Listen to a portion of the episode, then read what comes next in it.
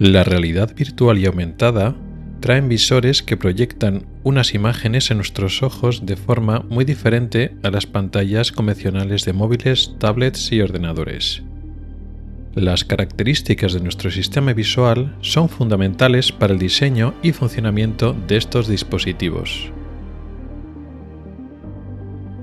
Oculares, el podcast de salud visual con el oftalmólogo Rubén Pascual.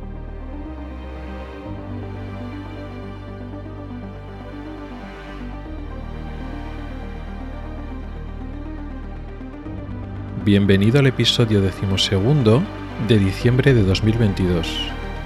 Comenzamos.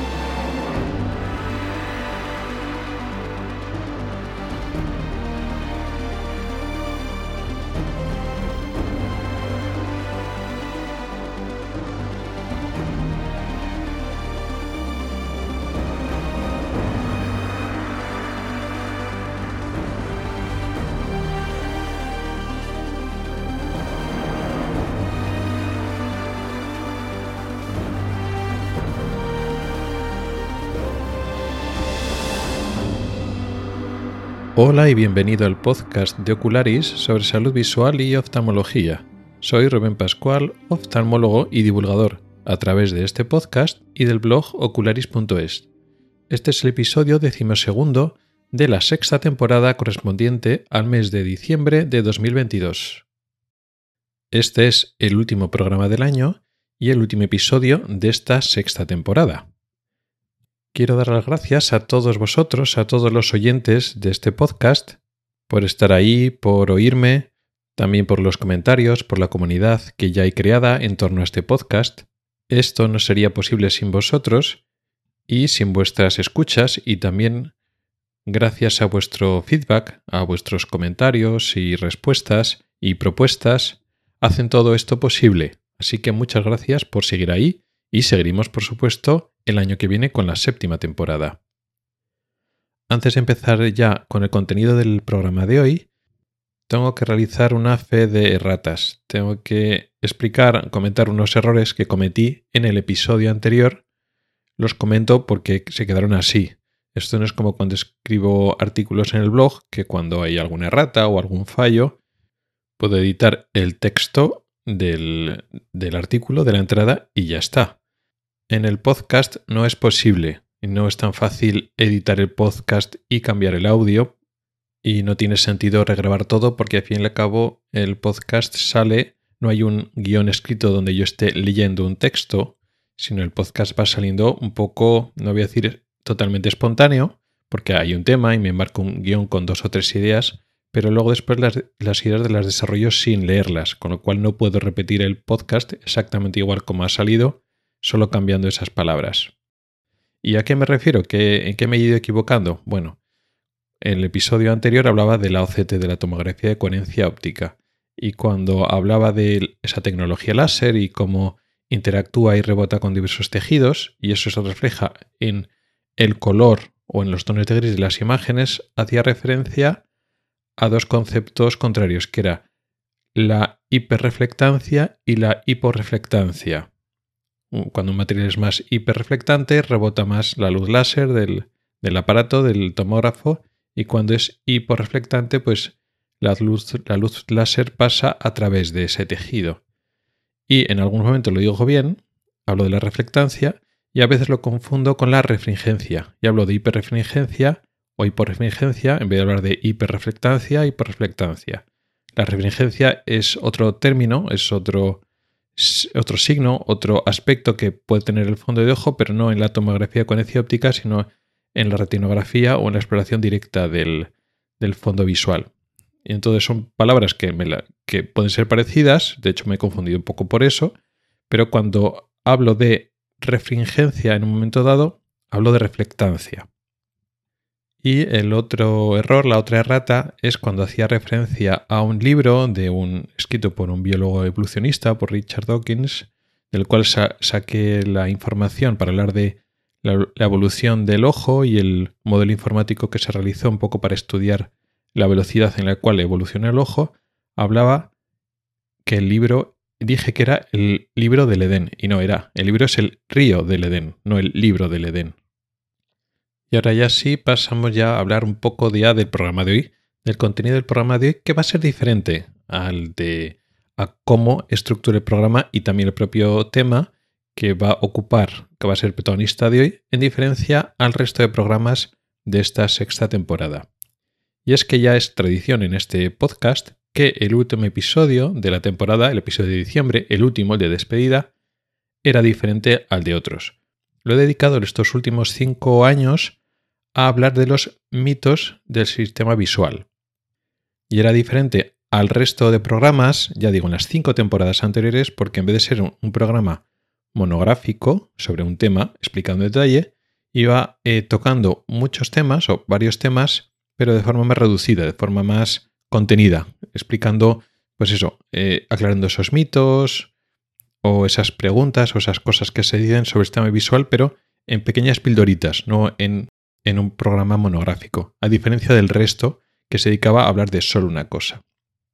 Claro, ahora durante esta sexta temporada he cambiado el formato del podcast y ya no son monográficos, ya tengo una sección principal que es parecida a lo que era en los programas anteriormente, que hablo de un solo tema en detalle, pero al principio hablo de unas noticias, una noticia normalmente, y luego después en la parte final ah, toco una o unas pocas preguntas, las preguntas del oyente, que me dedico a pues contestar cosas que me mandáis por diferentes medios, por, por correo, por redes sociales, por el grupo de Telegram, etcétera, que digamos que hacen un poco las veces como estos mitos del sistema visual, dudas o pequeñas dudas que van saliendo. Con lo cual, digamos que lo que previamente en las cinco temporadas anteriores lo, guardaba todo y lo acumulaba para el último programa de la temporada, y en cierta medida tenemos que, que esperar casi un año para tener, digamos, esa información en pequeñas píldoras, digamos, varios temas explicados de forma breve, ese formato que es interesante y exitoso, lo que he hecho ha sido pasarlo como una sección todos los programas, con lo cual todos los programas tenemos un pequeño contenido de ese tipo, en vez de acumulado al final de la temporada, digamos todos los programas. Con lo cual ahora tampoco tiene mucho sentido dedicar todo el programa al mismo, contenido que ya estoy dando el resto de programas. Sin embargo, la idea de acabar la temporada con un episodio diferente del de los demás para romper un poco la rutina pues me parece interesante y lo que vamos a hacer ahora, y no sé, supongo que lo seguiré haciendo en cierta medida en las temporadas futuras, es hablar de un tema alejado de los temas convencionales del podcast. Hablaremos de temas visuales, claro, este es un contenido sobre salud visual, sobre el funcionamiento del sistema visual de nuestros ojos, pero en vez de seguir la forma habitual, hablando de enfermedades, de síntomas, de signos, de exploración, de diagnósticos, etc., vamos a dedicarnos a otra cosa. Salimos un poquito del tiesto, salimos de la parte más clínica, si lo queremos ver así, y vamos a aprovechar los conocimientos médicos o clínicos que yo puedo tener, pero no aplicados tan directamente a lo que es, pues eso, las enfermedades, los funcionamientos del ojo, etc., sino en otro ámbito. Y eso es lo que vamos a hacer en el episodio de hoy, pero además de forma monográfica. En vez de tener una sección de noticias inicial y una sección de preguntas del oyente finales, vamos a dedicarnos de forma monográfica a este tema. O sea, nos salimos, digamos, de, del formato habitual del todo.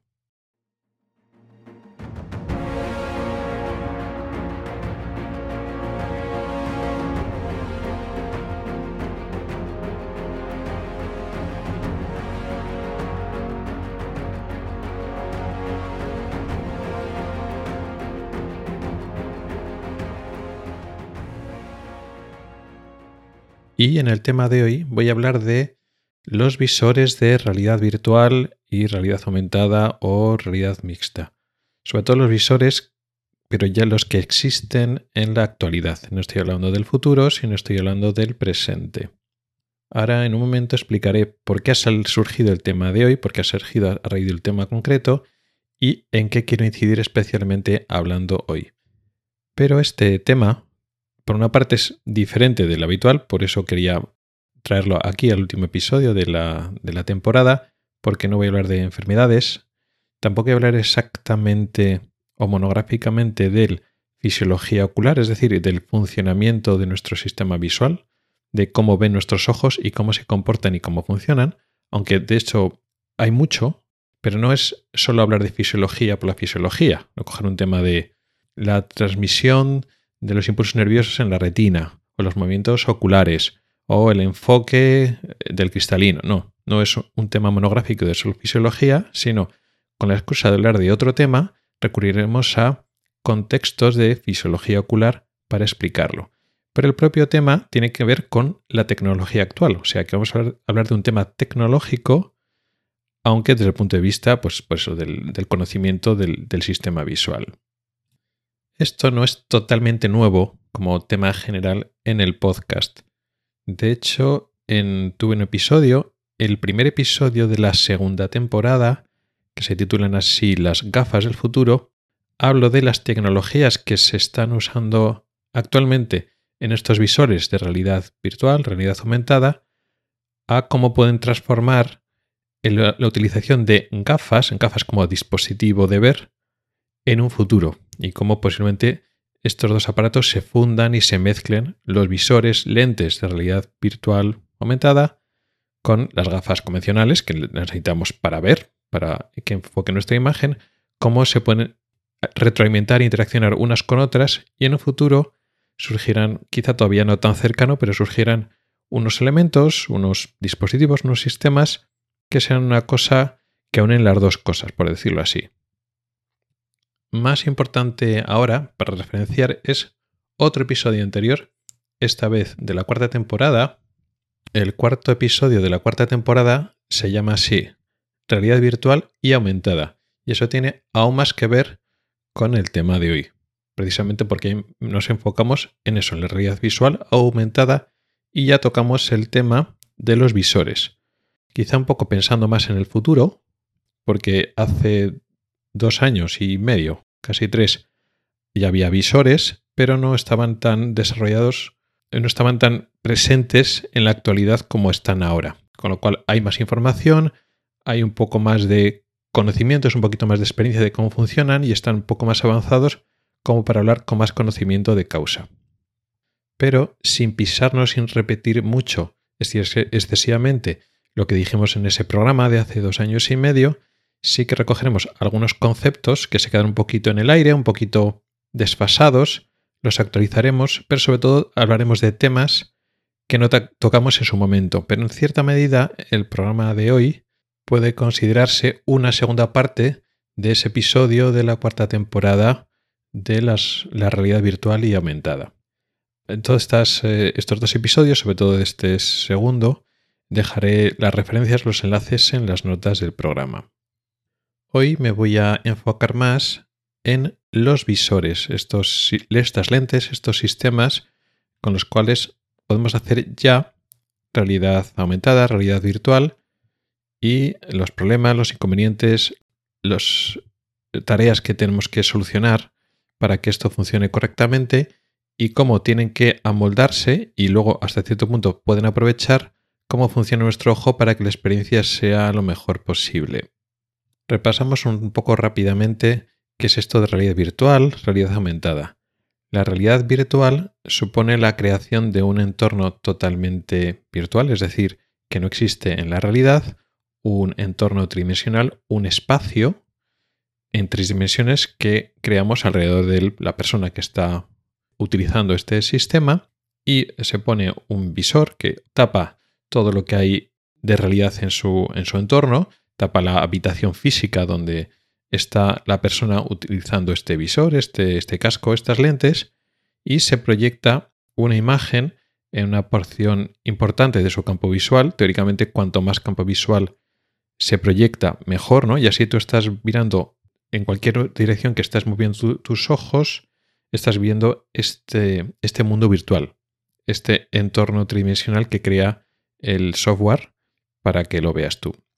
De tal manera que tú al girar los ojos, pues te desplazas por el campo visual de la, imagen que te está proyectando, que te está enseñando este casco, y pues, pues ver ese entorno. Y además, si mueves la cabeza, si giras la cabeza a los lados, arriba y abajo, el sistema detecta esos movimientos en el casco, tiene unos giroscopos y unos aparatos que miden la posición y la velocidad, cómo se está moviendo el casco, y digamos que el mundo virtual se adapta a ti, de tal forma que cuando giras a la derecha, te enseña la parte de ese entorno virtual que está a la derecha y viceversa.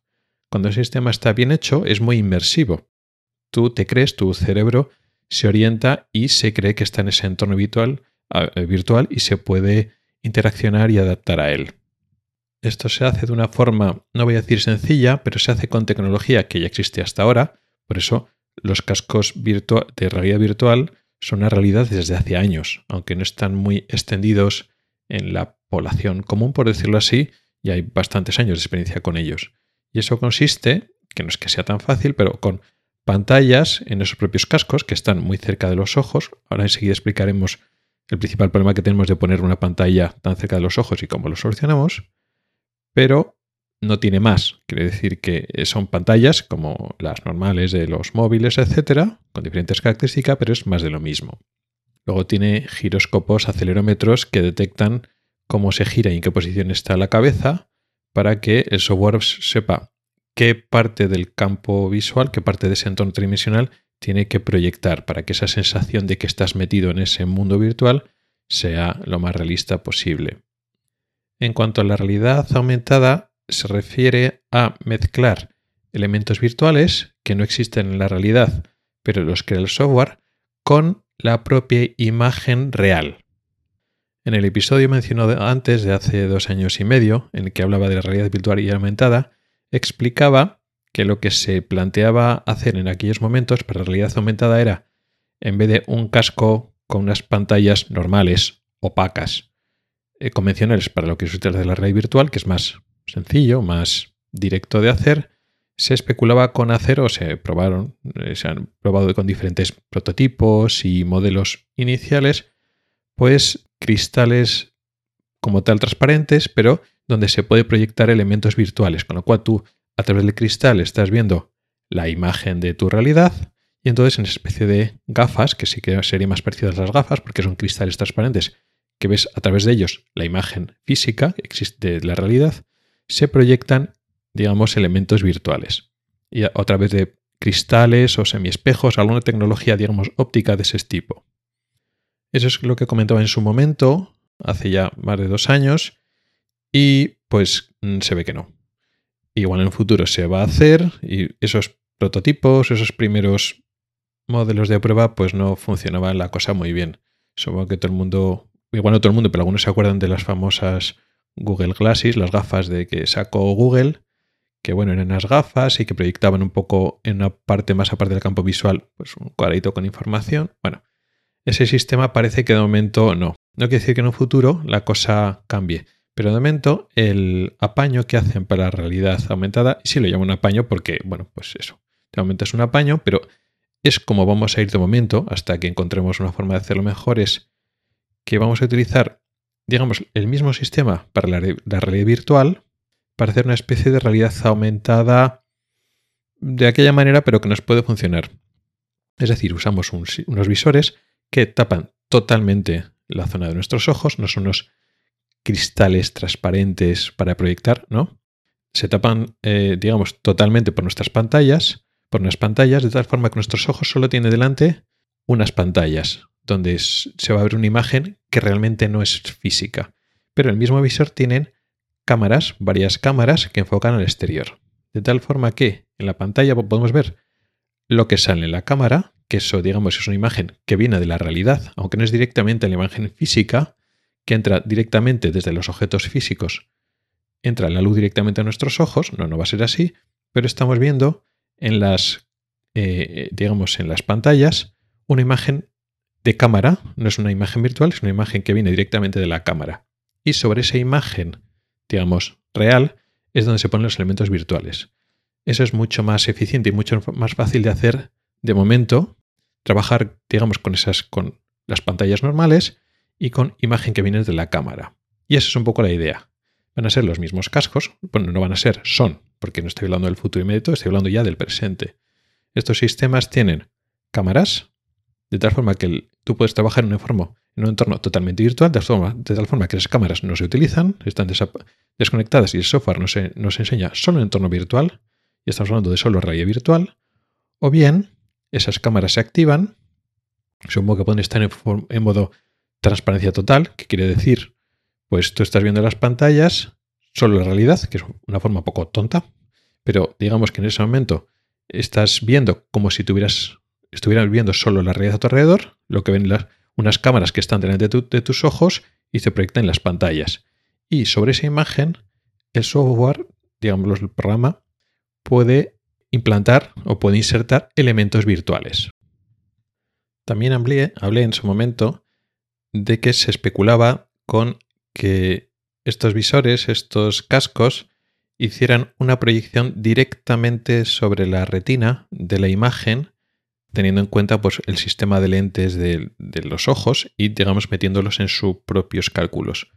Una cosa que ya anunciaba que era muy difícil de hacer, aunque se especulaba, ¿no? Tú leías en los, en los artículos eh, de, digamos, de tecnología, incluso algunos artículos en empresa generalista que decían, bueno, va a proyectar directamente sobre la retina, tal.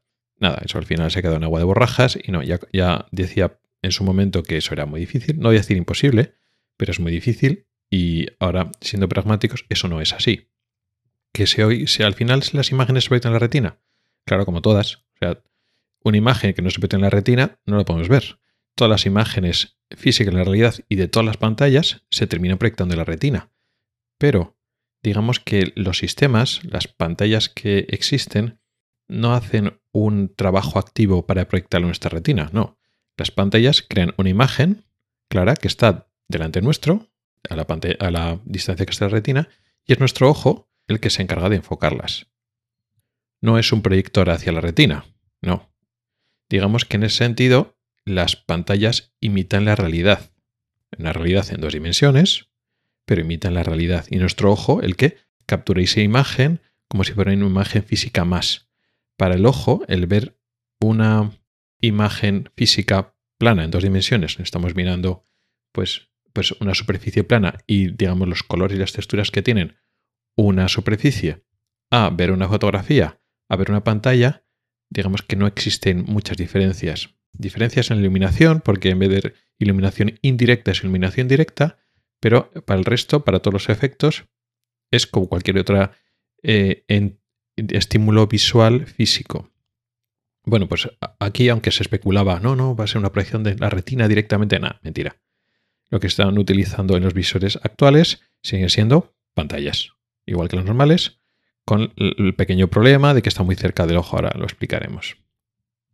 Hablaba también del tema del desenfoque, de cómo en la realidad nosotros, para que una imagen sea lo más creíble posible, digamos que tenemos una imagen o un, o un plano, una distancia en la cual la imagen está enfocada y los objetos que están por detrás y o que están por delante están desenfocados. Aunque no nos damos mucha cuenta de ellos, eso le añade mucha realidad a, los que estamos, a lo que estamos viendo. Y esas pistas de enfoque-desenfoque le ayudan mucho a nuestro cerebro o una parte no siempre consciente de nuestro cerebro a mover, ayudarnos con los movimientos de los ojos, la coordinación de nuestros ojos, incluso al cálculo de distancias.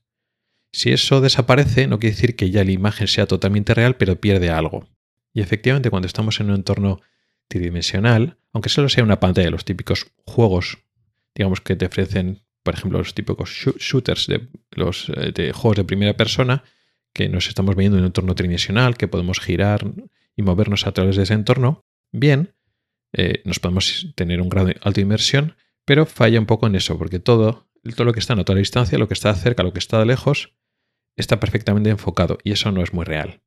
Y eso también, aunque es un poco más difícil de entender y difícil de explicar, también el concepto de diplopia fisiológica, que eso quiere decir, es mucho más difícil de, captar, que también cuando estamos enfocados a una distancia, los objetos que están bastante más cerca que esa distancia y a veces los que están bastante más lejos, cuando enfocamos muy de cerca, realmente se ven dobles. Nosotros no somos conscientes de esa visión doble, pero de alguna manera nuestro cerebro sí. Esa parte inconsciente de nuestro cerebro que se encarga de elaborar la imagen y eh, coordinar los movimientos oculares, esa visión doble fisiológica, que no somos conscientes, pero está ahí, también ayuda mucho. Esa visión doble desaparece cuando estamos en un entorno de realidad virtual. No vamos a hablar mucho de estos dos temas, de ese desenfoque y es incluso esa visión doble de las zonas de nuestra visión que no están en plano, las que no están, digamos, enfocadas o no estamos dirigiendo nuestra atención a ellas, el poder hacer ese desenfoque o esa visión doble es ahora mismo no se hace y le quita, le resta una parte de la, de la credibilidad, de la, de la capacidad de que creernos y meternos en ese mundo virtual o incluso en ese entorno aumentado, de realidad aumentada. Y hasta cierto punto puede ser una parte, igual no muy grande, pero una parte de la explicación de la que algunas personas no están cómodas con estos cascos de realidad virtual. Cuando hay gente que lo utiliza durante un rato, durante pues, lo utiliza unos minutos, no. Pero cuando lo utiliza durante rato, aunque les puede gustar la experiencia, luego se pueden sentir incómodos, mareados, dolor de cabeza, etc. Incluso hay gente que le dan sensación nauseosa y están auténticamente mareados. Y eso es por lo que, aunque tú crees que funciona y te, y te metes, una parte del cerebro echa de menos esas pistas de desenfoque y de visión doble que faltan.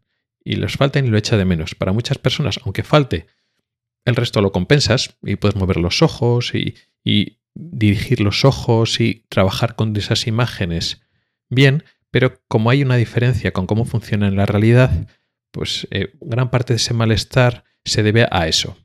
¿Esto cómo se soluciona? Lo comentaba también en el otro episodio, con dispositivos de seguimiento ocular. Si el sistema sabe exactamente dónde estamos mirando, puede modificar cómo estamos viendo y puede crear sensación de desenfoque, incluso visión doble, en las zonas donde no estamos mirando para que esos sistemas inconscientes de nuestro cerebro, digamos, se sientan como en casa, las cosas funcionen como sea normalmente y los circuitos de ajuste, ajuste de movimientos oculares y de creación de la imagen en nuestro cerebro funcione perfectamente y podrían solucionar una parte importante de la sensación de malestar, los síntomas negativos que puede producir esta tecnología en algunas personas de los dispositivos, de los sistemas de seguimiento ocular, del eye tracking, hablaremos hoy, pero no voy a volver a tocar el tema del desenfoque y la visión doble, porque no es el tema de hoy y daría para muchísimo.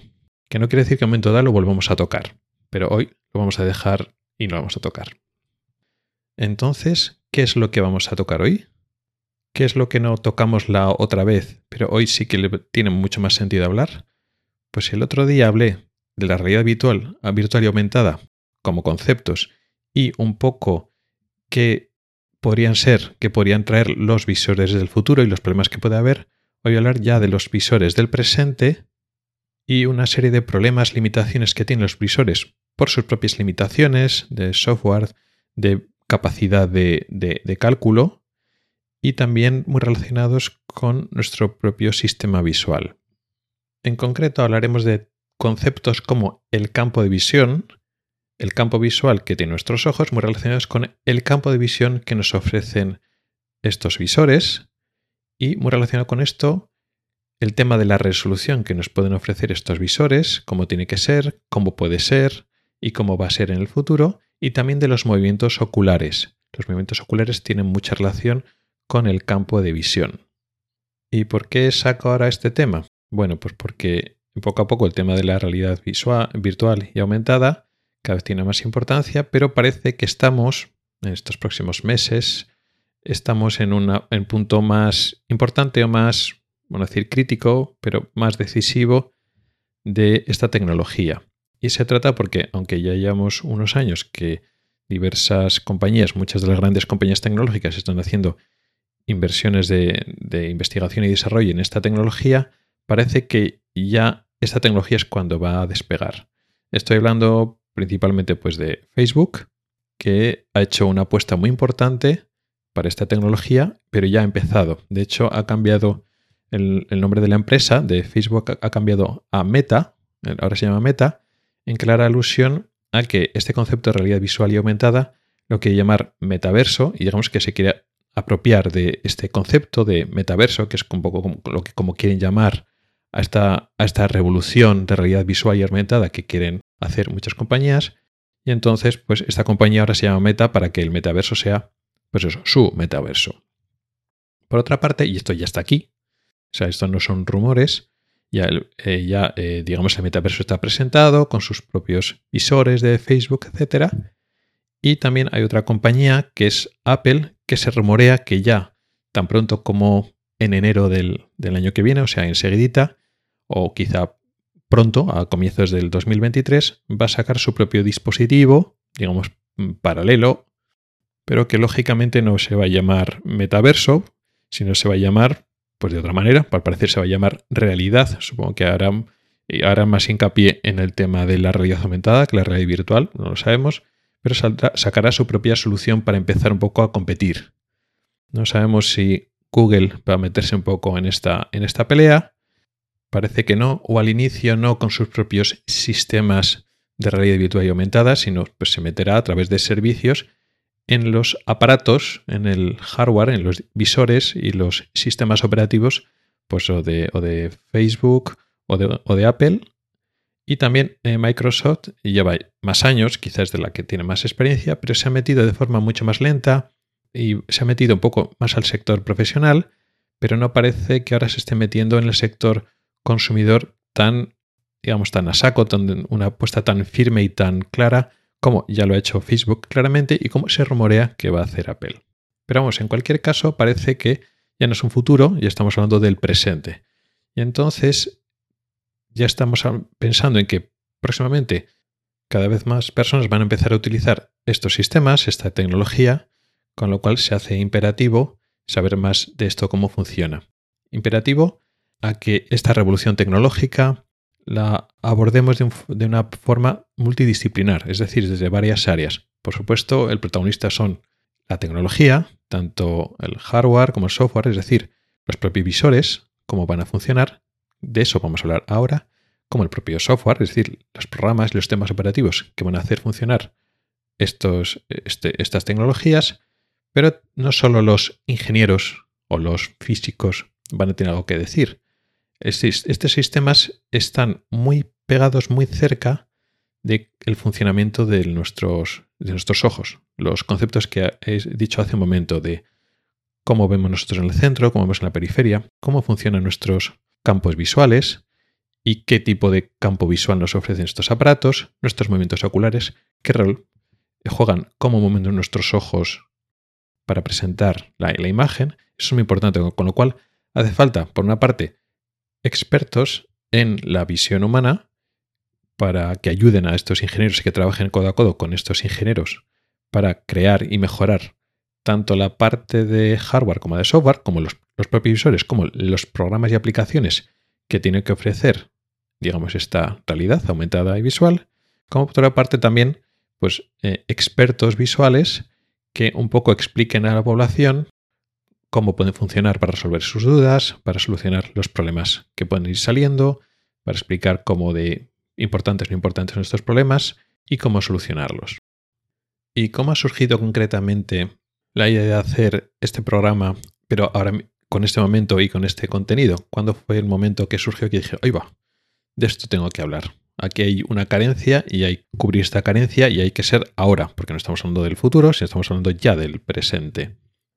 Bueno, yo soy aficionado de la tecnología y escucho podcasts sobre diferentes temas de tecnología y sobre este concepto de realidad virtual aumentada también, porque me interesa la tecnología, pero es que además habla mucho sobre el tema de la visión, con lo cual pues me atrae también porque es mi profesión.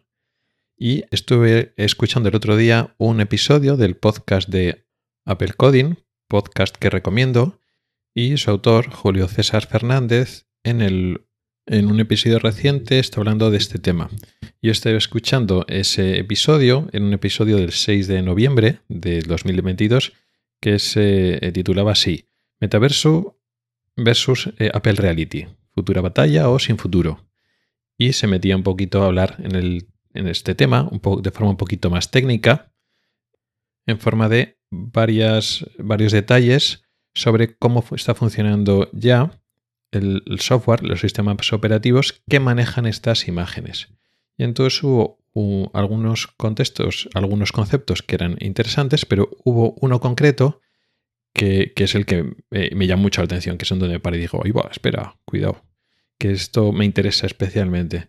Hablaba del Foveation, o Foveation, escrito en inglés, un concepto que estaban utilizando ahí en ese software, que realmente es un contexto muy clínico médico.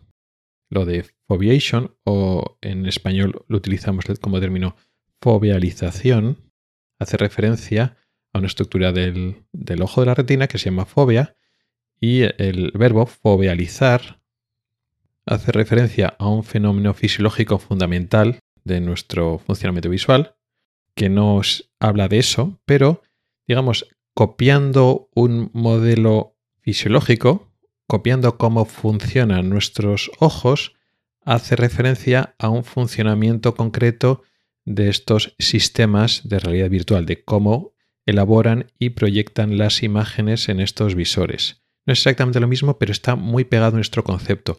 En base a que cómo funcionan nuestros nuestros ojos, nuestro campo visual, nuestra fobia y cómo nosotros fobializamos los estímulos visuales, digamos que este sistema actúa en consecuencia teniendo en cuenta que nuestros ojos funcionan de esa manera, mediante, capturas y fobializaciones, que ahora lo, explicaré.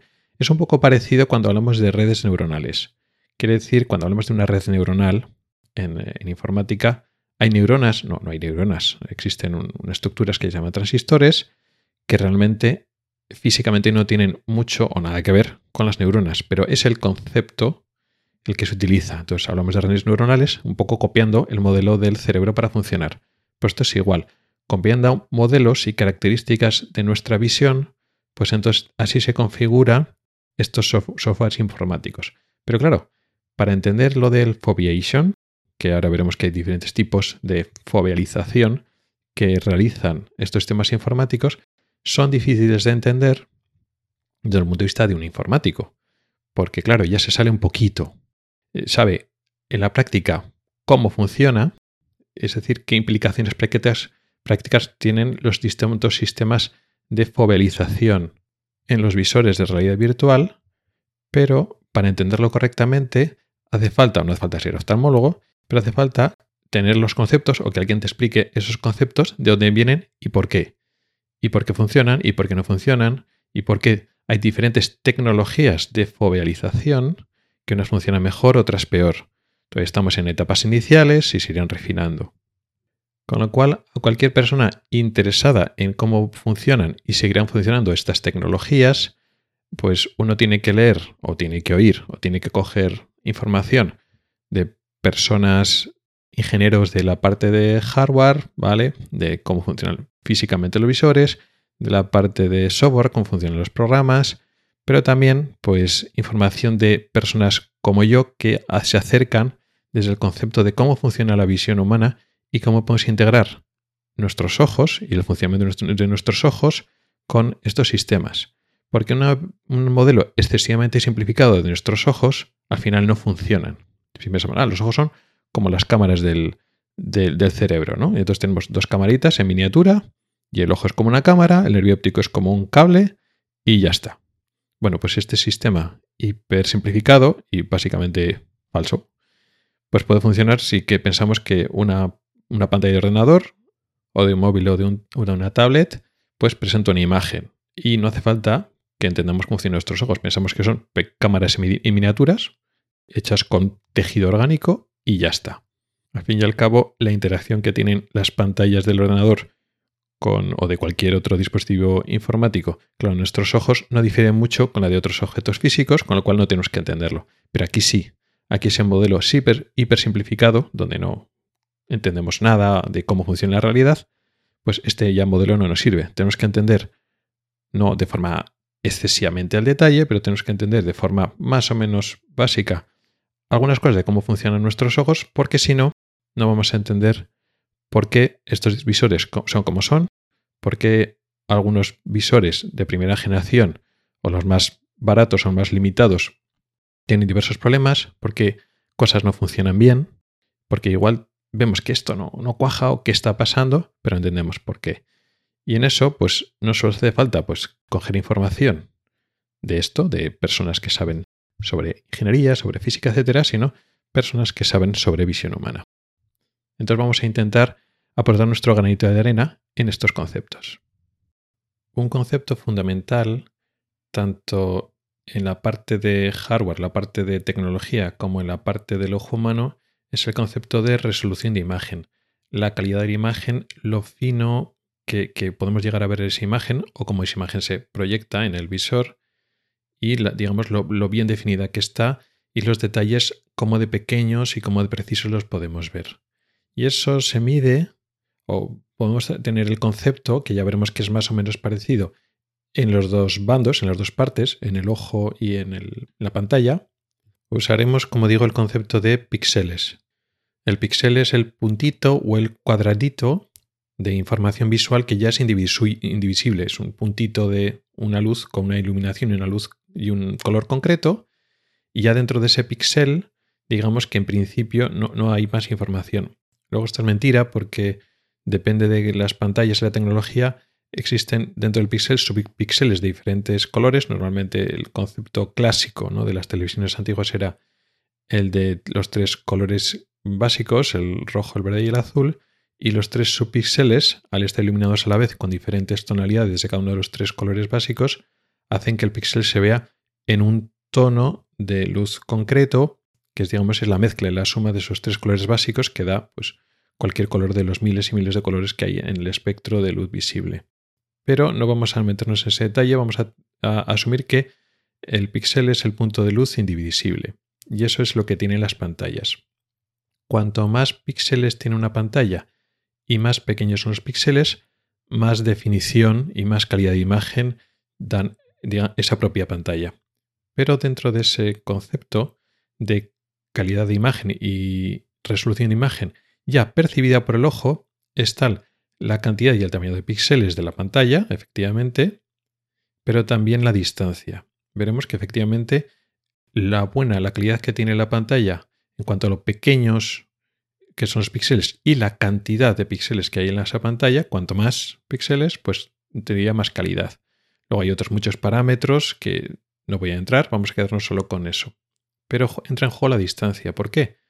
Porque el tamaño del píxel lo más, importante no es el tamaño real, como de grande es el puntito de ese píxel, de ese cuadradito de luz en la propia pantalla, sino es cómo lo percibe el ojo, es decir, el tamaño proyectado en el ojo en la retina.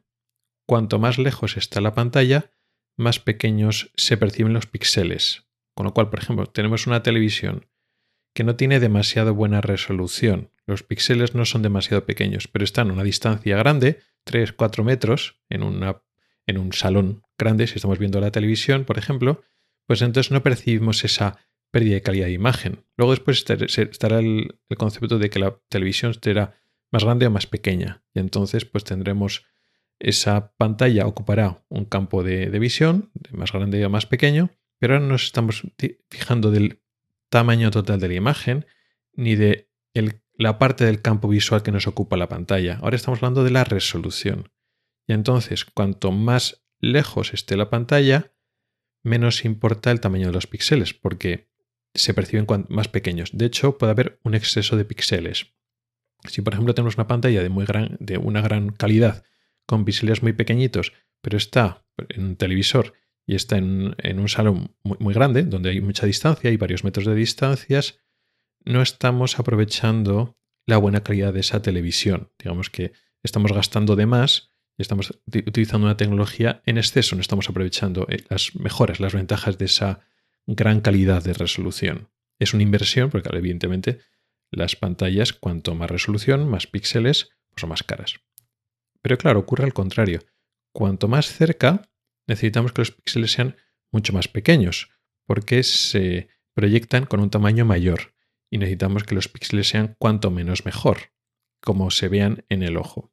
Con lo cual, ahora aquí tenemos una pantalla, las pantallas de los visores están muy, muy, muy, muy cerca del ojo. Y eso es un problema. Es un problema de calidad porque necesitamos pantallas de mucha calidad. Quiere decir que tiene que ser los píxeles muy pequeñitos porque están a escasos milímetros del ojo. Además, luego veremos, explicaremos que para que nosotros podamos enfocar un objeto, una pantalla que está tan cerca del ojo, necesitamos una lente positiva, una lente convergente que hace como de lupa. Realmente, eh, conceptualmente es lo mismo que una lupa para que podamos enfocar y no lo veamos desenfocada al estar tan cerca del ojo. Y esa lente hace un efecto además de magnificación, además de ayudarnos a enfocar lo que queremos, produce un efecto de magnificación, es decir, lo que estamos viendo lo vemos más grande, los píxeles se aumentan más todavía, que es, un que es un efecto no deseado, pero que no podemos evitarlo. Es un efecto secundario, un, sí, un efecto adverso, una consecuencia que tenemos que lidiar con ella. Con lo cual, este efecto de que los píxeles se ven más grandes todavía por la cercanía y por el uso de esta lente de aumento, hace lo mismo, que los píxeles se proyectan de forma magnificadas más grandes todavía en la retina, con lo cual necesitamos que hacer los píxeles mucho más pequeños. Necesitamos pantallas de mucha más calidad. Como ventaja, son pantallas pequeñas. Una pantalla que tiene, digamos, un tamaño total de escasos centímetros. Nada que ver con una pantalla de televisión, por supuesto, que es enorme, o una pantalla de monitor de ordenador, o incluso una pantalla de tablet o de móvil. Una pantalla de móvil es más pequeña.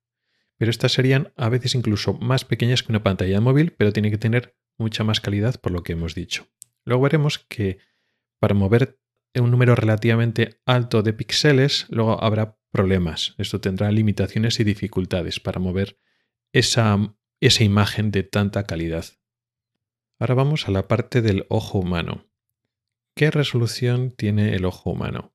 Cuando hablamos de resolución de imagen, de pantalla, pues estamos hablando del número de píxeles totales, ¿no? Pues esta pantalla tiene pues eh, una resolución de 2000 mm, y pico por 1000 y pico, ¿no? Estamos hablando del ancho y del alto de la pantalla, con lo cual cuanto mayor número tienes en esa multiplicación, pues entonces tienes más, más píxeles.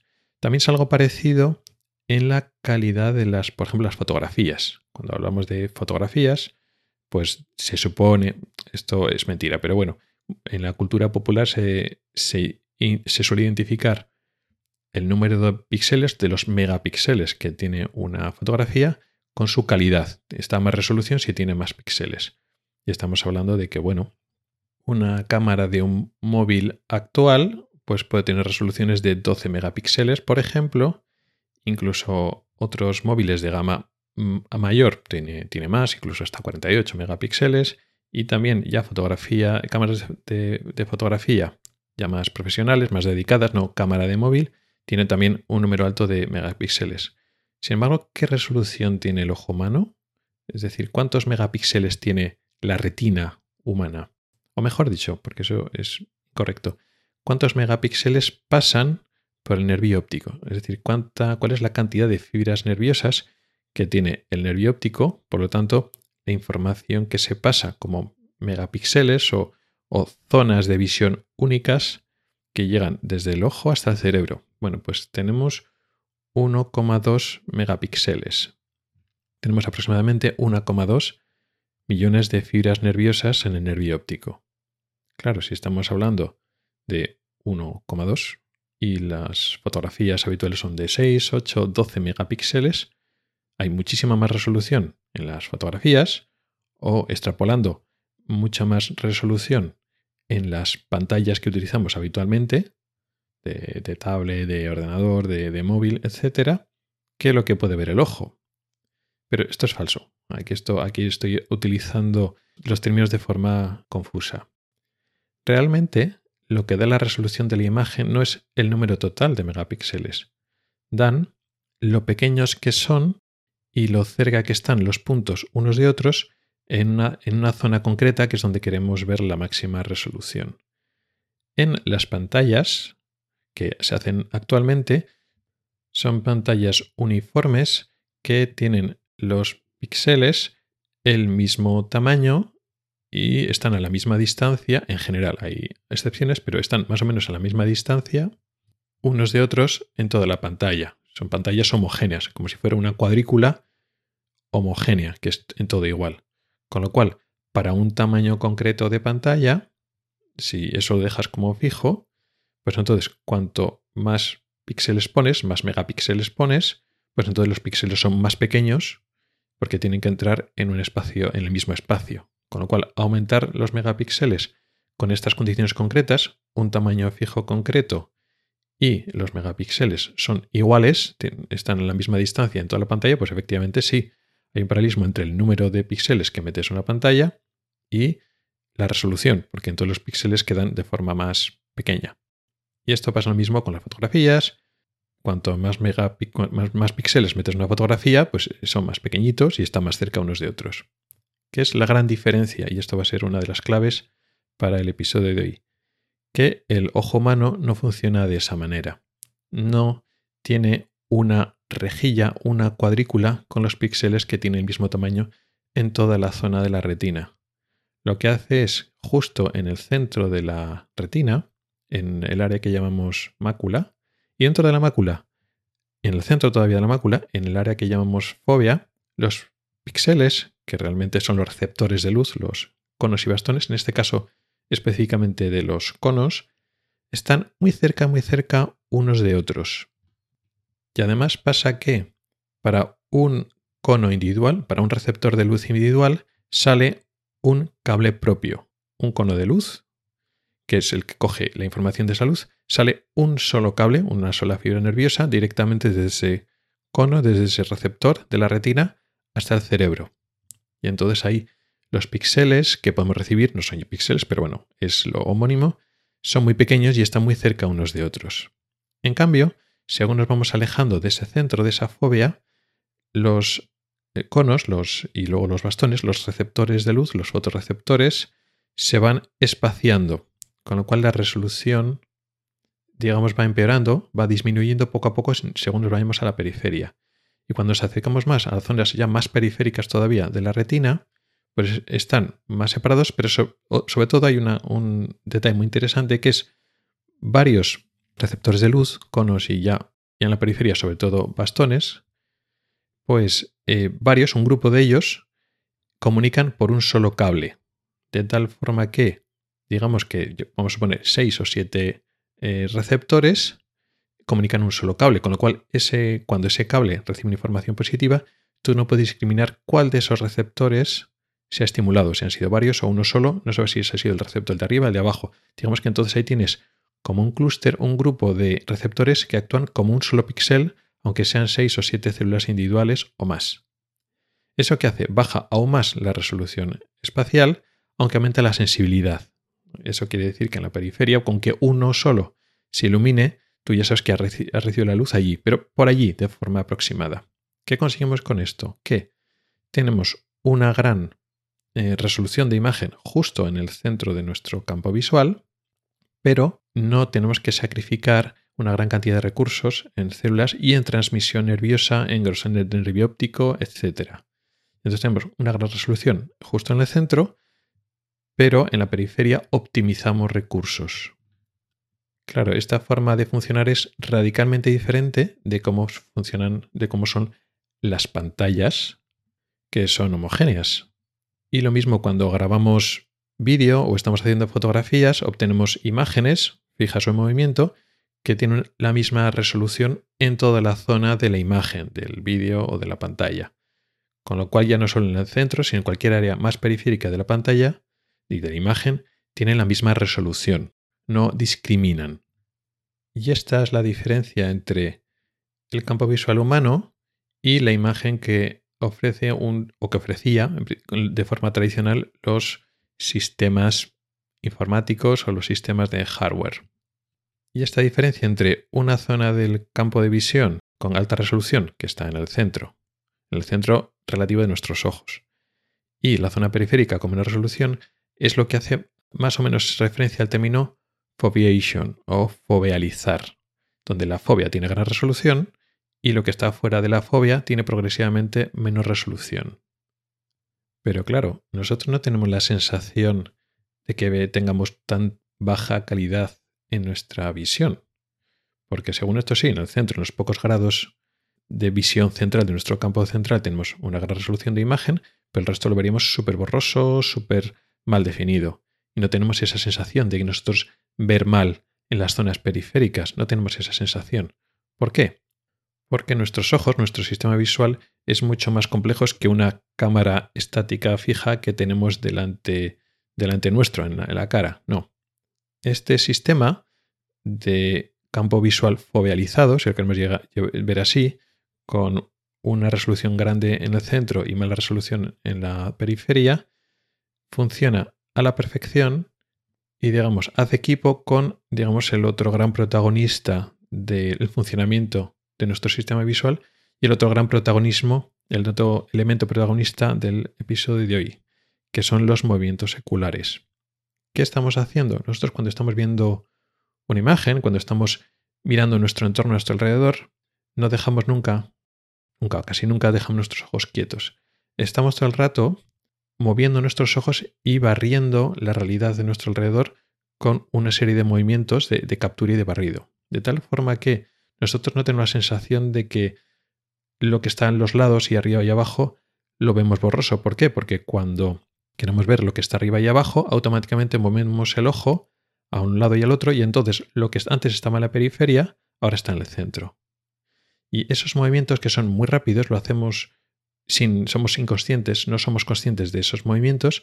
Entonces, en 3-4 barridos, 3-4 saltos, hemos capturado las zonas esenciales de la imagen. Y entonces en nuestro cerebro se forma una imagen que es la suma de esas. Es como si hiciéramos un collage. Entonces hacemos como si hiciéramos instantáneas o fotografías de elementos diferentes, de zonas diferentes de lo que hay a nuestro alrededor y entonces juntamos las zonas de gran resolución de eso y con eso configuramos nuestra imagen.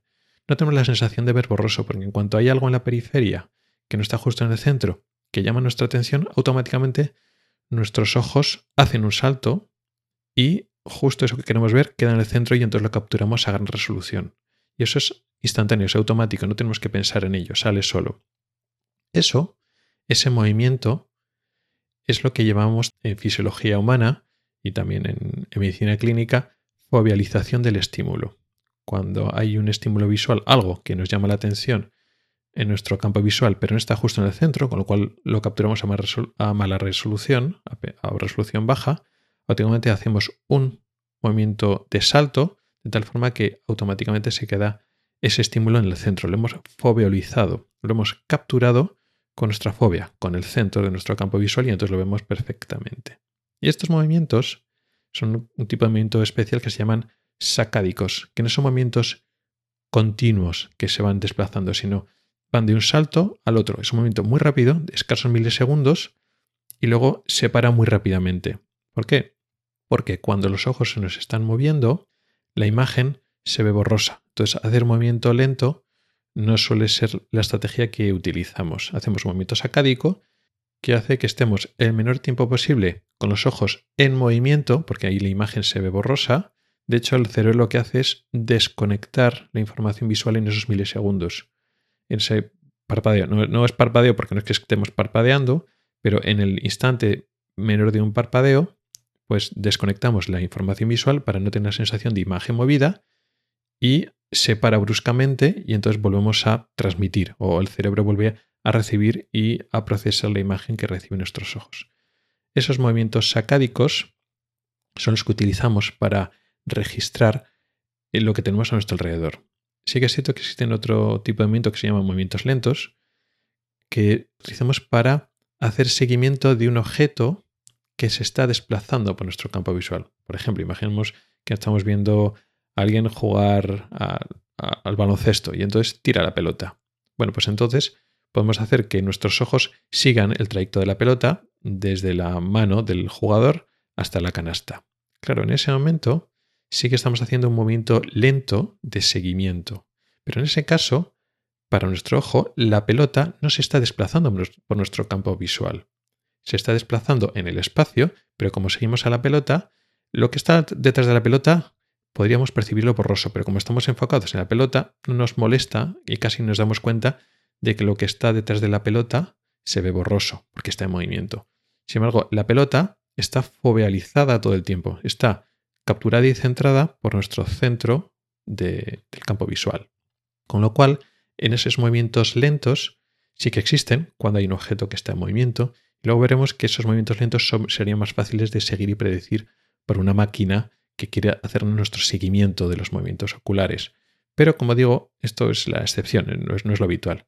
Lo habitual es que tenemos una imagen más o menos estática o puede estar más o menos en movimiento, pero no estamos siguiendo un objeto concreto que se mueve en nuestro campo visual, sino que queremos barrer y escanear la imagen que tenemos delante. Y para ese escaneo, lo que hacemos es hacer una serie de movimientos acádicos, que son movimientos muy rápidos y son muy difíciles de predecir. No imposibles, pero sobre todo es muy difícil para una máquina calcular por, antelación dónde va, dónde va a estar el ojo un instante después. Bueno, con esto ya hemos explicado los conceptos básicos de cómo funcionan nuestros ojos, la retina, el campo visual, el, campo visual foveado, foverizado, con diferentes tipos de resolución, depende del área del, del campo visual, y cómo los movimientos oculares, esos desplazamientos rápidos acádicos, los utilizamos para compensar ese déficit de resolución que tenemos en la periferia. Ahora vamos a ver cómo funcionan los visores de, realidad virtual y los problemas que tienen. Ya lo hemos ido adelantando. Se trata de pantallas que tienen que tener muy alta resolución porque están muy cerca del ojo. Y luego estaba el problema de que un, un objeto que está tan cerca del ojo no podemos enfocarlo bien. Con lo cual necesitamos lentes de aumento. Y eso trae sus problemas, como hemos explicado antes, la magnificación. Hay otro problema más, que es la zona periférica de la pantalla, no estoy hablando del campo visual, sino ponemos una pantalla eh, delante del ojo que es curva, de hecho tiene que ser algo más curva que incluso los monitores curvos que hay en algunos ordenadores, esa pantalla curva para, digamos, para que siga la trayectoria de, de nuestro ojo, ¿no? para que se adapte un poco al campo visual que nos quiere proyectar a nuestro ojo.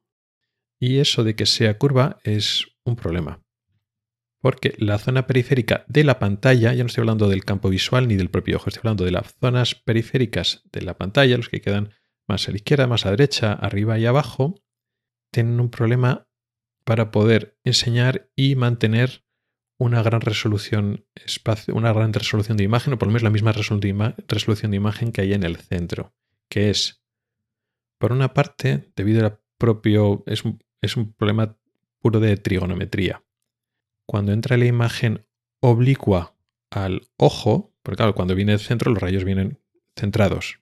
Los, los píxeles que están justo delante del propio ojo vienen centrados, no hay problema. Pero los que vienen de la zona periférica entran oblicuos y cada píxel con un tamaño concreto de esa pantalla curva que está a los lados, digamos que se proyecta en una área, una superficie mayor en la retina periférica. Un píxel que viene oblicuo de una zona periférica de la pantalla se proyecta en una zona de la retina que comparativamente es mayor, con lo cual ese píxel que tiene el mismo tamaño en la periferia que en el centro, en la pantalla, se proyecta en un área mayor de la retina periférica, es decir, ese píxel es mayor. Si es mayor, pues peor resolución. Con lo cual, si queremos conseguir la misma resolución en la zona periférica que en el centro, tenemos que poner píxeles más pequeños en la periferia.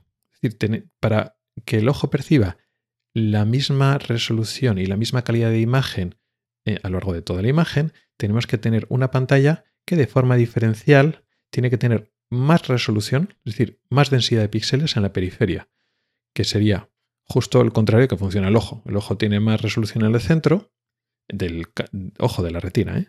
No estoy hablando del campo visual global, sino en la retina. Pero si queremos hacer una pantalla que dé una resolución uniforme, una buena calidad a lo largo de toda la pantalla, como hacen una pantalla plana normal de ordenador o de móvil, que no es curva y que está lejos del ojo. Para ofrecer solo la misma calidad, tenemos que tener mucha más densidad de píxeles en la periferia. Pero es que además hay otro problema.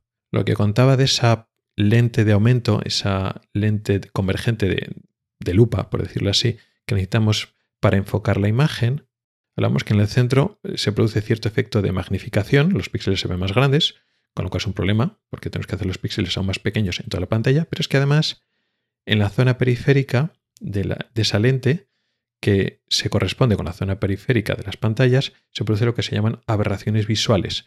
Se deforma la imagen y los píxeles.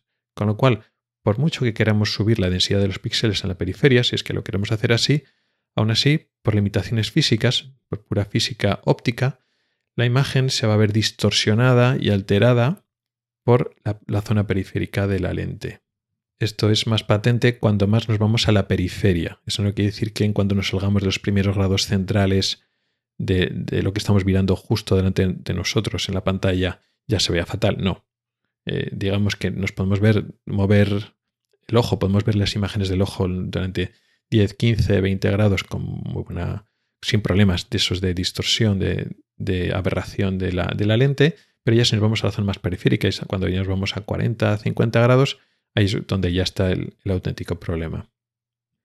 Entonces tenemos enormes dificultades para dar una buena resolución en la zona periférica en el visor, por, dificultades en la, en la, propia, la propia pantalla, es decir, tendríamos por la propia configuración y situación de la pantalla, tendríamos que ofrecer más resolución en la periferia para conseguir la misma. Luego después tenemos limitaciones físicas que hasta cierto punto son insalvables, pero es que además cuando el usuario está mirando de frente y está enfocando a la parte central que tiene la pantalla, la calidad de la zona periférica, que tanto nos está costando conseguir, el paciente no lo va a percibir, porque la zona periférica de su campo visual tiene una resolución muy baja, con lo cual estamos perdiendo recursos. Es un poco la clave. A más recursos que no tenemos. ¿Por qué digo eso? Vamos a suponer que sí, que eh, bueno, pues eh, tenemos las limitaciones que hemos dicho tampoco son tantas. Y bueno, dentro de las limitaciones propias de la lente y de la configuración de la, de la pantalla, queremos dar la máxima resolución posible a la zona periférica de, las pantallas. Claro, los visores tienen que tener un tamaño y un peso limitados. A ser posible que sean visores portátiles y fácilmente llevables, estamos pensando pues eso, como móvil o como una tablet, que no están conectados a un cable para funcionar, no como un ordenador de sobremesa, sino algo mucho más portable. Con lo cual estamos pensando que tiene que, tiene que ir con una batería. Cuando estamos hablando de dispositivos con batería, Claro, necesitamos que sean eficientes energéticamente, que no gasten mucho. No se trata de conectarse a un visor y que en 10-15 minutos te hayas pulido la batería y ya no funcione. Nos interesa que tenga una autonomía grande. Con lo cual nos enfrentamos al, problema que tienen todos los móviles y en menor medida otros dispositivos de ese tipo como portátiles y tablets. Queremos que sean eficientes y no gastar demasiada energía.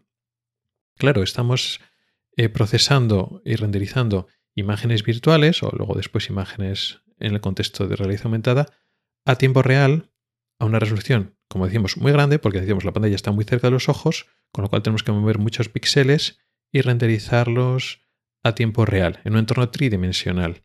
Encima, pues una imagen para cada ojo que no, tiene, no puede ser exactamente la misma. Eso requiere mucha potencia de cálculo para un aparato que por definición tiene que ser ligero, no, podemos, no puede ser un ordenador grande, no es un armatoste que pueda pasar mucho, tiene que estar bien ventilado, no nos queremos quemar la frente o la cabeza cuando lo estamos utilizando y tiene que tener buena autonomía, con lo cual estamos muy limitados en la potencia de cálculo.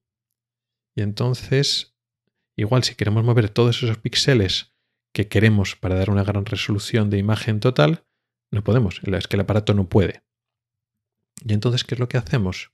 Precisamente por las limitaciones del problema de cálculo, de potencia de cálculo del aparato para que sea eficiente y, tenga cierta autonomía, etc.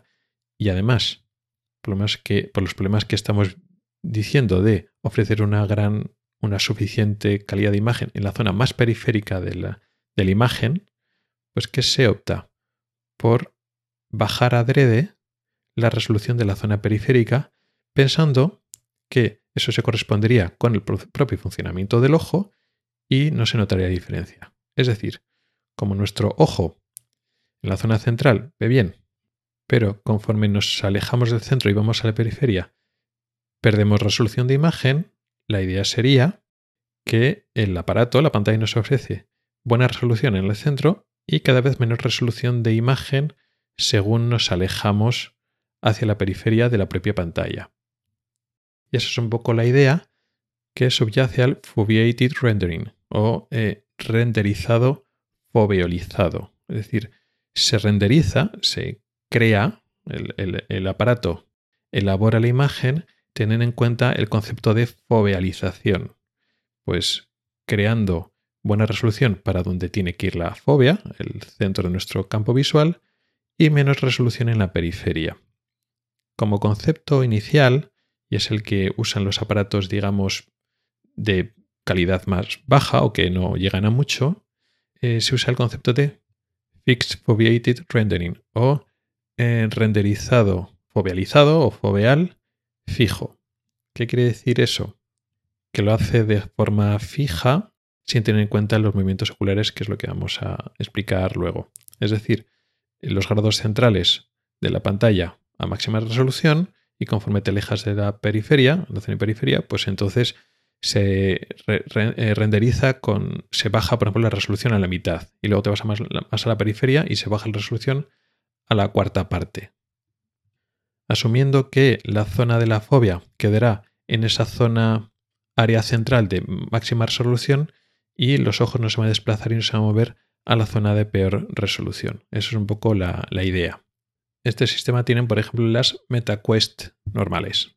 Es decir, tiene un renderizado diferencial que baja la resolución en la periferia de la pantalla de forma fija, pero además este sistema también tiene lo que se llama fovealización, dinámica, que suena un poco contraproducente, parece que no tiene sentido hablar de fovealización fija y luego dinámica. Bueno, pues sí es, es fija, pero que puede ser dinámica, es decir, puede cambiar el grado de pérdida de resolución en la periferia en función del rendimiento y la carga de trabajo de la CPU o de la GPU. La GPU, que es digamos la unidad de, procesador gráfico, ese procesador gráfico, según la carga que tenga, pues entonces cambia esa fovealización, esa renderización diferencial. Si la GPU va muy, muy justa, para evitar que, digamos, colapse y, y, llegamos al 100% de uso y entonces pues la imagen tenga tenga saltos o, la experiencia se, eh, digamos, se deteriore, la experiencia visual, pues entonces lo que hacen es aumentar la fovealización, es decir, se pierde más la resolución en la zona periférica y cuando la GPU, el procesador gráfico, va más sobrado, pues entonces aumenta la resolución. Depende un poquito de la dificultad, pues cuando hay mucho movimiento, muchas escenas o muchos objetos en movimiento, es más difícil para el procesador mover todo eso y entonces baja la resolución en la periferia esperando de que el, usuario no lo note mucho porque está en la zona periférica, en la zona alejada del campo visual que presenta la pantalla. No estoy hablando del campo visual del usuario, del propio ojo, estoy hablando del campo visual que presenta la pantalla. Y esperando, bueno, pues que nos lo note y es mejor bajar la resolución en la zona periférica, pero que luego después la visión sea continua y no se produzcan saltos o parpadeos o disminución de la, de la tasa de refrescos. Y cuando la imagen está más tranquila, hay menos movimientos, menos objetos a la vez moviéndose, las texturas no son tan, tan complejas, pues entonces aumenta la resolución porque el, procesador puede con ello. Y entonces eso es, eh, digamos, la adaptación dinámica, pero dentro del contexto de fovealización fija. Que, bien, o sea, como concepto está bien, es una solución intermedia para intentar presentar, pues eso, estos cascos de realidad virtual en dispositivos que tienen limitaciones, los que hemos comentado, pero existen otros cascos, otros visores que están más avanzados. Por ejemplo, por si el, ejemplo de las MetaQuest, las MetaQuest Pro, que es un, un visor más caro, pero es más potente, y otros visores como las últimas Oculus, hay, varias, que en vez de utilizar una fovealización fija, utilizan un sistema que es el bueno, por decirlo así, que se llama Eye Tract Foveated Rendering, que es el renderizado fovealizado, es decir, discriminando centro-periferia, pero con seguimiento del ojo, seguimiento de los movimientos oculares. ¿Y por qué digo que esto es lo bueno? Pues porque el sistema de eh, fovealización, de renderizado foveal fijo, tiene un problema, que está asumiendo que no te vas a mover mucho del centro. Pero claro, el campo visual que te presenta la pantalla es un campo visual fijo. Y sin embargo los ojos no están fijos mirando de frente. Este sistema funciona a la perfección cuando tú estás mirando al centro. Es decir, tú no realizas movimientos oculares y tú estás exactamente mirando al centro, con lo cual se alinean y se corresponden perfectamente el centro geométrico de la pantalla con el centro del eje visual. Pero, como decíamos antes, nuestros ojos no funcionan así. Raramente están fijos mirando al centro. Este es un problema grande ya conocido de que, claro, los ojos se mueven y los sistemas ópticos, los sistemas eh, artificiales que ponemos delante del ojo para ayudar a enfocar o para presentar imágenes, pues se mueven con los ojos. Como decía, esto lo conocíamos, pues por ejemplo, eso que comentamos de la aberración que se produce en la periferia de esa lente de enfoque que utilizamos delante de la pantalla del visor. Bueno, estas aberraciones se producen en todo tipo de, lentes, incluidas las gafas. De las personas que utilizan gafas a partir de cierta graduación, cuando es una graduación escasa, no, el efecto no es relevante, pero cuando tiene una graduación grande, sí, entonces se producen unas aberraciones. ¿Qué pasa? Cuando tú miras por el centro de, nuestras gafas, pues las aberraciones de la periferia de la lente caen en la periferia de nuestro campo visual que tiene poca resolución, no importa. ¿Cuál es el problema? Que nosotros cuando miramos a izquierda, derecha, arriba, abajo, lo que hacemos es desplazamos nuestro ojo y entonces nuestro centro del campo visual va por la periferia de la lente. Entonces sí que acusamos esa aberración, esa pérdida de calidad de la imagen, la notamos en el centro de nuestro campo visual. Es decir, nuestra fobia cae en la periferia de la lente. Y ese es el problema. Eso es conocido. Y con estos sistemas de las, los visores más baratos, con el sistema fijo de fovealización, pasa eso. Es decir, si tú desplazas tu ojo a la periferia, porque te llama la atención algo, y entonces si giras la cabeza no hay problema, porque giras la cabeza, se recalibra, se renderiza de tal forma que lo que te interesa ver queda en el centro de la imagen, no pasa nada. Pero cuando giras los ojos, y lo estamos haciendo continuamente, ¿qué es lo que pasa? Que la zona que ya está algo más periférica de la pantalla cae en nuestro centro, con lo cual nuestra fobia no corresponde con la falsa fobia, la falsa, la, zona de mayor resolución de la pantalla, porque estamos mirando a la periferia. Y entonces el tema canta. Notamos esa pérdida de calidad visual. Que bueno, que es un apaño, son las gafas inicialmente de, peor, digamos, más limitadas tecnológicamente, pero las más potentes quieren solucionarlo. ¿Y cómo lo solucionan? Con lo que se llama eye tracking, que es un sistema que lo que hace es registra nuestros movimientos de los ojos y cuando nosotros miramos a la izquierda, 20 grados a la izquierda y 15 grados arriba. Bueno, pues entonces el sistema sabe que nos estamos fovealizando esa zona del campo visual, que eso corresponde a una zona concreta de la pantalla, de las pantallas que tenemos delante de nuestros ojos. Y entonces, ¿qué es lo que hace el sistema, el software? En ese punto lo convierte en la fobia. Fovealiza la pantalla ya no en el centro geométrico, sino al punto donde estamos mirando, de tal forma que esa zona le da la máxima resolución y luego baja la resolución del resto que está en la periferia. Eso sí que funciona o sí que funcionaría. Si el eye tracking, si todo este sistema realmente funciona a la perfección, ahora veremos las limitaciones, entonces para nosotros va a ir perfectamente. Nosotros podemos ir recorriendo la imagen que tenemos delante, podemos ir haciendo nuestros movimientos acádicos, podemos recorrer, barrer la imagen virtual que tenemos a nuestro alrededor y nunca vamos a notar una pérdida de, de calidad de imagen a pesar de que la tiene, de que el aparato sigue renderizando a máxima resolución solo una zona pequeña del campo visual, exactamente a la que estamos mirando en cada momento, y el resto le baja la calidad y nosotros jamás lo vamos a notar porque nuestra propia retina en la periferia no tiene suficiente calidad de, capturar imágenes para notar la pérdida de calidad que tienen las pantallas. Entonces sería la solución perfecta. ¿La práctica es tan perfecta? Bueno, hay un problema, que es eh, esos movimientos que decía que recorren, que estamos haciendo para recorrer la imagen, son movimientos sacádicos, son movimientos muy rápidos, instantáneos, que no es un movimiento continuo que el aparato puede calcular. Es decir, bueno, ahora el ojo se empieza a mover y por la velocidad y la dirección yo creo que va a acabar en este sitio. Y entonces con antelación, antes de que el ojo termine de acabar el movimiento, el aparato ya ha calculado dónde va a caer el ojo y entonces ya puede ir preparando el, cambio en el renderizado.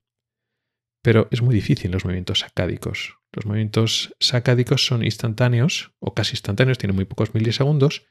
Y entonces cuando ya se acaba el movimiento sacádico, donde tienes que cambiar la resolución. Con lo cual eso significa que tienes que hacerlo todo muy, muy, muy rápido. El sistema tiene que ir muy rápido para que el ojo, una vez se ha ya se ha desplazado al, nuevo sitio, a la nueva eh, situación donde está, tienes que aumentar automáticamente la renderización, la calidad de imagen en la zona donde ahora mismo están los ojos tan rápido que tú no seas consciente. Porque si el sistema no es súper rápido, tú lo que notas es cuando desplazas el ojo, de repente la imagen se ve durante un instante un poco porosilla y luego enseguida se aclara y se vuelve más nítida. Y esa sensación, como estamos haciendo varios movimientos, es muy típico hacer varios movimientos de estos, incluso cada segundo, en dos, tres segundos haces varios movimientos, y entonces todo el rato es como, ves un pelín, borrosillo, luego se aclara, vuelve a saltar, borrosillo, se aclara, y eso al final la experiencia se puede estropear. Con lo cual, el eye tracking, el seguimiento de los movimientos oculares y la respuesta del, aparato, del visor, al que haga un una renderizado automático adaptado, tiene que ser muy rápida para que esa experiencia no, no, sea mala. No tengo yo experiencia concreta para ver cómo va el eye tracking, no, he hecho, no tengo un aparato para hacer pruebas y para darme cuenta de cómo, cómo va eso. Sin embargo, teniendo las pegas esas, ese es el camino, por decirlo así. Esa es la forma en la cual esto puede funcionar bien. Conforme se vaya haciendo las cosas más rápidas, pues mejor. Va a haber una limitación, aunque sea física, porque si alejamos los ojos muy, muy, muy, muy a la periferia, pues la lente que tenemos delante para enfocar va a distorsionar la imagen. Sí, o sea, hay unas limitaciones físicas, pero sí que es cierto que esas limitaciones que en principio son insalvables es en extrema periferia, como comentaba antes. La mayor parte de los movimientos sacádicos los hacemos dentro de los 15, 20, máximo 25, 30 grados, eh, digamos, eh, desde la posición primaria. Si nosotros ponemos la cabeza totalmente recta, cuando los ojos están perfectamente mirando rectos, llamaríamos la posición primaria. Y luego después los desplazamientos oculares, los giros de los ojos que se salen de ahí, los medimos en grados. Bueno, pues es muy típico que hagamos movimientos eh, sacádicos constantemente, muy raramente estamos justo mirando al centro, pero nos desplazamos eso, 15, 20 grados, 25 grados, es ya es más raro que ya nos pasemos de los 25 30 grados. Los ojos físicamente pueden, podemos hacer giros más grandes, sobre todo horizontal, vertical no tanto, pero en la realidad habitual no solemos hacer. Todo lo que se va de los 30 grados un poco más que eso, nos resulta más cómodo girar la cabeza. Y entonces coordinamos el movimiento de cabeza con el movimiento de ojo. En cuanto giramos la cabeza ya no hay problema, porque entonces el, visor calcula que hemos movido la cabeza y entonces nos coloca la imagen otra vez centrados. El problema es los giros oculares exagerados. Y entonces un, movimiento sacádico a 20 grados puede ser un problema en, los visores más baratos con renderizado foveal fijo, porque, porque igual no exactamente en la fobia, pero cerca de nuestra fobia, nosotros, de nuestra fobia humana, eh, ya queda relativamente cerca la periferia donde ya se ve mal. Y entonces sí que captamos ahí al ladito que pierde un poquito de resolución. Quizá no en el centro, pero sí ya en la zona de la, periferia. Sin embargo, en, en los eh, visores más caros, que sí que tienen un, un seguimiento ocular, un eye tracking, no sé cómo va, pero si ese movimiento ocular es lo suficientemente bueno, eficaz y rápido, ese, problema en principio se soluciona. ¿Por qué? Pues porque la resolución que nos ofrece en esos desplazamientos moderados de 20, 10, 15, 20 grados eh, nos lo soluciona perfectamente este sistema de seguimiento ocular y es muy raro que tengamos que ir a la zona muy, muy periférica donde las aberraciones ópticas que produce la lente ya son insalvables para el sistema. Esa zona de campo visual extremo no, la solemos utilizar, no solemos desplazar el ojo tan, tan, tan a la periferia, solemos girar más bien la cabeza. Y esto es esencialmente lo que permite este renderizado fovealizado con seguimiento ocular o Eye Tracked Foveated Rendering. Permite ese tipo de discriminación del campo visual periférico y lo que hace coincidir es lo que es el centro y lo que es la periferia acorde al ojo, de tal forma que cuando el ojo desplaza y nosotros desplazamos la mirada, nuestro centro visual, lo que es el centro de visión de nuestro campo visual de nuestro ojo, le hace corresponder con lo que tiene que ser el centro visual, el centro del campo visual que ofrece la pantalla, el visor, el sistema de visualización, que no corresponde con el centro geométrico de lo que es la pantalla en situación de mirar hacia adelante. Pero este sistema de eye tracking y el hecho de que el visor, el software, sea consciente, sepa hacia dónde estamos mirando, tiene muchas más ventajas que se, que se aplicarán en el futuro inmediato.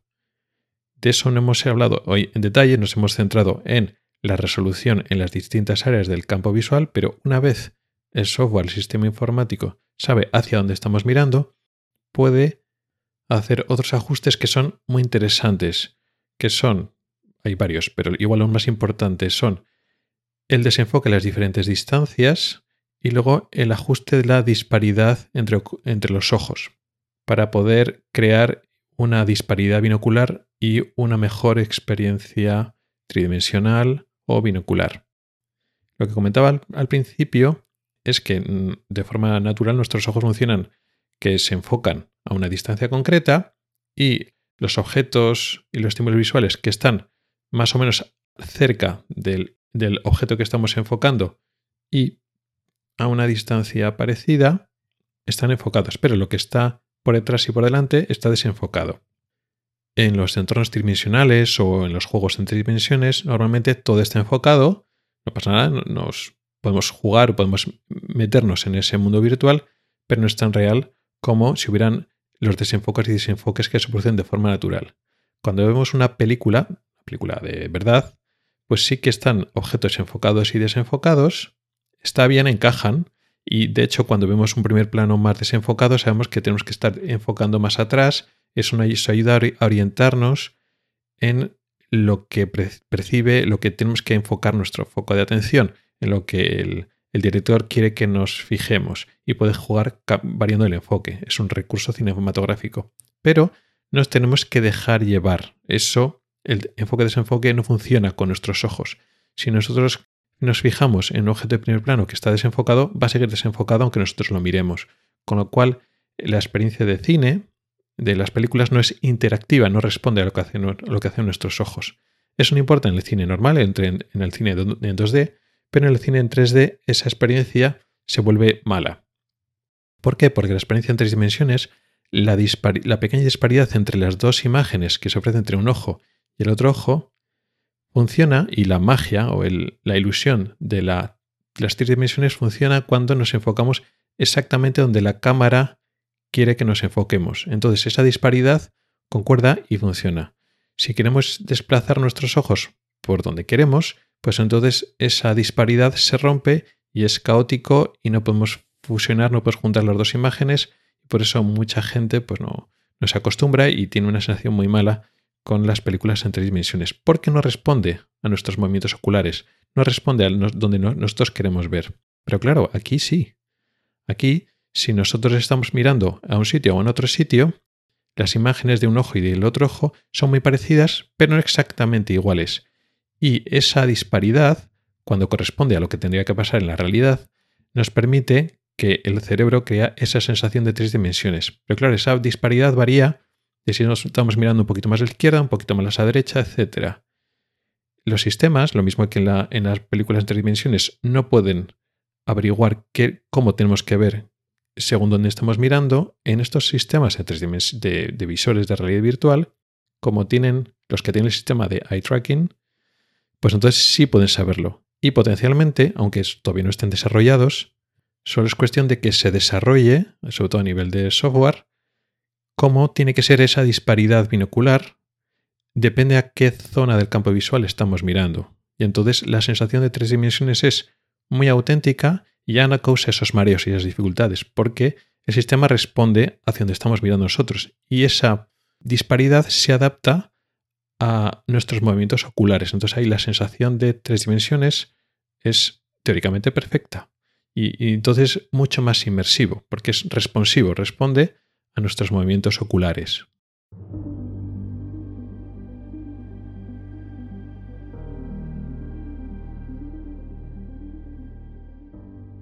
En conclusión, hoy hemos hecho un repaso a una serie de detalles fundamentales de la interacción entre la tecnología y nuestro cuerpo en el ámbito de la realidad virtual, la realidad aumentada, posiblemente la realidad mixta o como lo quieren llamar ya con nombres comerciales, el metaverso de Facebook, el, posible sistema de reality, de realidad de Apple, según se rumorea, en fin, los sistemas que van saliendo de estos eh, cascos que te tienen que ofrecer una experiencia de realidad virtual aumentada y eso requiere una adaptación mucho más cercana de los sistemas de visionado con la fisiología ocular, cómo funcionan nuestros ojos.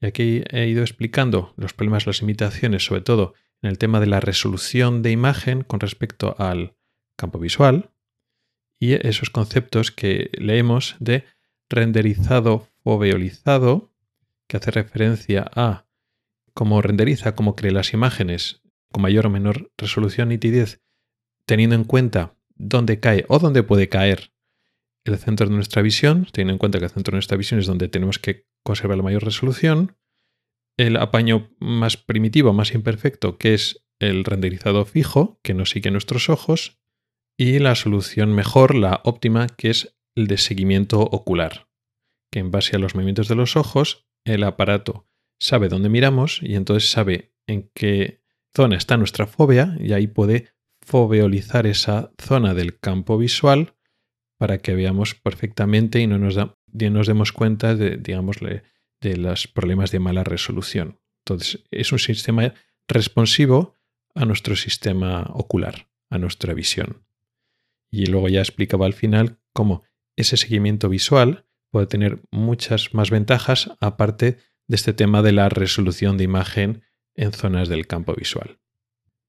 En total ha quedado un episodio diferente. Hemos hablado, como decía al principio, de enfermedades, de síntomas, de signos, y aunque hemos hablado de el funcionamiento del ojo, de fisiología de nuestro sistema visual, lo hemos hecho aplicando estos conocimientos a una tecnología muy concreta que ya está con nosotros aquí, aunque no la conocen mucho, porque la mayor parte de las personas no tenemos esos cascos de realidad virtual, pero ya están aquí y han hecho las grandes empresas una apuesta firma de traerlos como dispositivos de consumo pronto, al principio pues unas primeras, unos primeros modelos prototipos caros, tardáramos un poquito todavía en que se haga, se democratice mucho, pero ya estamos comenzando.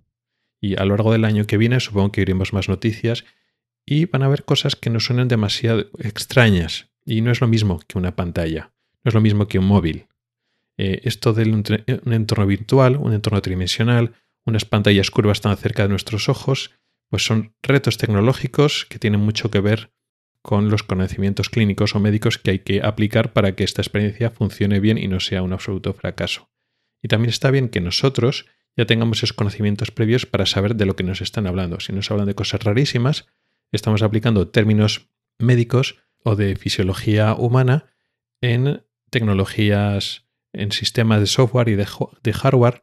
Entonces aquí hay una mezcla de entre, pues eso, fisiología humana y tecnología, ingeniería, entonces es importante que en este caso, pues ingenieros, eh, médicos, eh, biólogos, físicos, colaboremos entre nosotros para que estas tecnologías salgan adelante, tanto a nivel de desarrollo y también a, nivel de compresión. Conviene que nos llegue información de diferentes fuentes, no solo por parte de ingenieros, sino por parte de médicos, como es este caso, para que entendamos muy bien lo que aportan este, estas tecnologías, lo que queda por avanzar, lo que puede fallar, lo que no puede fallar.